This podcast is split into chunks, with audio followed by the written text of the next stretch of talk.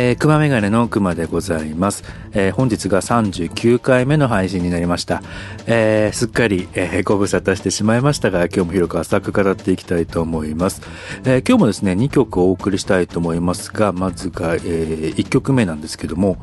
えー、皆さんはですね、ミレンコリンというバンドをご存知でしょうか、えー、懐かしいなと思う方もいらっしゃると思うんですけども、えー、スウェーデンのパンクロックバンドですね、えー、今年ですね、久しぶりにアルバムが出るそうで、もうですね、えー、海外では発売されているようなんですけども、えー、その中の曲が、えー、ポッドセーフミュージックネットワークに登録されていたので、えー、今日は1曲目はその曲にしたいと思います。えー、それではミレンコリンでデトックス。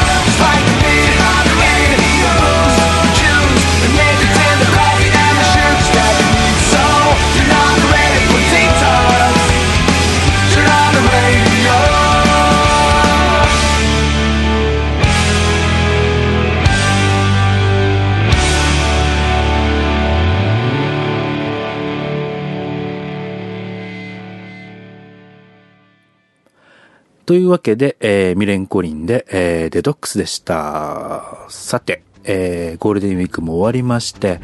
えー、皆さんどんな風にゴールデンウィークを過ごされましたでしょうかえー、僕はですね、半分仕事、半分休みみたいな感じでですね、結構バタバタした感じだったんですけども、まあ、それでもなかなか楽しく過ごすことができました。えー、一番最初がですね、4月の29日に、えー、スヌープさんの今年初のライブに行ってきました。えー、スヌープさんの曲はですね、いつもポッドキャストで使わせていただいているんですけども、えー、ライブに行くのはですね、多分今回が3回目かな、4回目かぐらいなんですけども、えー、いつもですね、素敵な曲を聴かせていただいております。えー、そのスヌープさんのライブの後に、えー、ポッドキャスト番組、オケラジっていうですね、えー、人気番組があるんですが、それのですね、オフ会が新宿で行われてまして、それにもお邪魔しまして、えー、ちょっと朝まで飲んじゃったりしたんですけども、あのー、今までですね、えー、オケラジのトークライブとかのですね、後に行われている打ち上げにもお邪魔させていただいたりしているんですけども、なんかあの、いつもよりもですね、さらに濃ゆい感じのお話をいろいろ聞かせていただきまして、えー、私的には非常に参考になるお話とかもあったりして、なるほどなと思うことがいっぱいありました。あの、スヌープさんにしても、えー、オケラジのメンバーのオケ谷さんとか宮崎さんとか鳥居さんにしても、皆さんこう目の前に人がいる状態で、まあ、ライブだったり、トークライブだったりとかね、えー、ステージをやられている方たちなんで、まあ、そういう方たちの、こう、ポテンシャルっていうかね、能力っていうかね、すごいなーって改めて思いましたね。やっぱりこう、私みたいにこうやって一人で家でこそっと喋ってるのとは もちろん訳が違うんですけれども、まあやっぱりそういう人たちのねお、力とかやっている姿とかを見るとですね、あ頑張んなきゃいけないなと、えー、思う今日この頃で、ございます。あとですね、えー、ゴールデンウィーク中にですね、友達とですね、えー、ラジコン用のですね、サーキットがあるんですよ。都内結構何箇所かあるんですが、えっと、うちの近所にもありまして、えー、そこにですね、友達と行って、ラジコンを走らせてきました。あの、子供の頃って、こう、ラジコンって高くて手が出なかったりしたじゃないですか。あの、本体、車を買ってさらにこう送信機プロポとか言うんですけどこう車を動かすための機械を買ってとかやると結構お金がかかっちゃうんですけども今はですね結構セットで売ってたりしまして1万円ぐらいから手に入るようになったんですよ。で今回はですね買わずにあの車をレンタルしてあとそのコースの使用料っていうのをちょっと払ってですね。でちょっと車を走らせてきたんですがねこれがね面白いんですよ。すっごい楽しくて。あの正直ね全然うまく走らせられないんですよ。あの壁にガーンってぶつかったりとかバックしてる時とかね右に切ったらいいのか左に切ったらいいのかとかがね分かんなくなっちゃってもぐっちゃぐちゃだったんですけどもそれでもすっごく楽しかったですね。あの僕と同世代のですね友達4人で行ったんですけどもみんな相当はしゃいましたね、えー、あの大人になってから子供の頃にやった遊びとかやると結構面白いですよね。あのちょっとですねラジコンにはまってしまったのでもしかしたら買っちゃうかもしれませんけれども、まあ、そのサーキットがですねうちから自転車で行けるぐらいの距離なのでちょっとこれは買っちゃおうかなといろいろ考えている今日この頃でございます。買ったら買ったらねいろいろあのパーツ買ったりとかしてまたお金かかっちゃうんであの金食い虫が増えそうで怖いんですけどもちょっとまたラジコンやってみようかななんて思っています。まあ、こういうのやるときもね、仲間がいたりするときっと楽しくできるんじゃないかなと思っているんで、というかあの、友達の一人が買え買えって言ってるんで、ちょっと考えてみようかなと思っています。えー、それからですね、ゴールデンウィーク中に私ですね、えー、EPC というですね、えー小型のノートパソコンのようなものを買いまして、あの、今までも、あの、PDA と呼ばれている、電子手帳的なものとかですね。あとスマートフォンっていうものはですね今までも使っていたんですけどもちょっと物足りない部分もあったのとあとは安く手に入るっていうのが分かったので今回はこの EPC というですね、えー、Windows が動くパソコン小さなパソコンを買ってみました。これがですね思ったより結構使えましてただあの中のね容量が、えー、少ないのでいろんなソフトを入れたりすることができないんですけどもそれを割り切って使う分にはかなり楽しくえー、遊べます、まあ、もちろんですね仕事にもちょっと役立ったりしてましてあのスケジュールの管理をやったりとか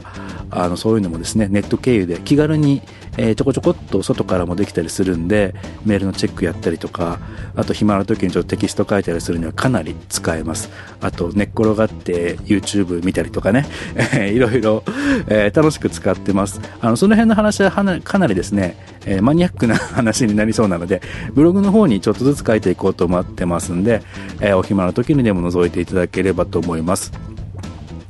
えー、そんな感じで、えー、なかなか楽しいゴールデンウィークを過ごすことができました。まあ、仕事もですね、結構ヘビーだったんですけども、おかげでバタバタしてたんですが、まあ、結果楽しく過ごしたので、結果オーライな感じかなという感じですね。ちょっと最近いろいろ忙しくてですね、ポッドキャストの配信も久しぶりになってしまいましたが、またちょこちょこ音声の配信もしていこうと思いますので、今後ともどうぞよろしくお願いします。というわけで、えー、クワメがね今日はこのぐらいにしたいと思うんですが、最後にもう一曲おかけしたいと思います。えー、最後は NJ さんの新曲です。えー、NJ さんの、えー、3周年ライブの時にですね、えー、アコースティックバージョンで公開されていた、えー、心の手紙という曲がですね、今回フルバージョンで、えー、完成して公開されましたので、今日は最後におかけしたいと思います。えー、最近ですね、あんまり会ってないなっていうお友達とか、昔好きだった人のこととかですねちょっと思い出したりしちゃう曲なんですけども、えー、最後に聴いていただければと思います。では NJ さんの、えー、心の手紙をお聴きください。熊メガネの熊でした。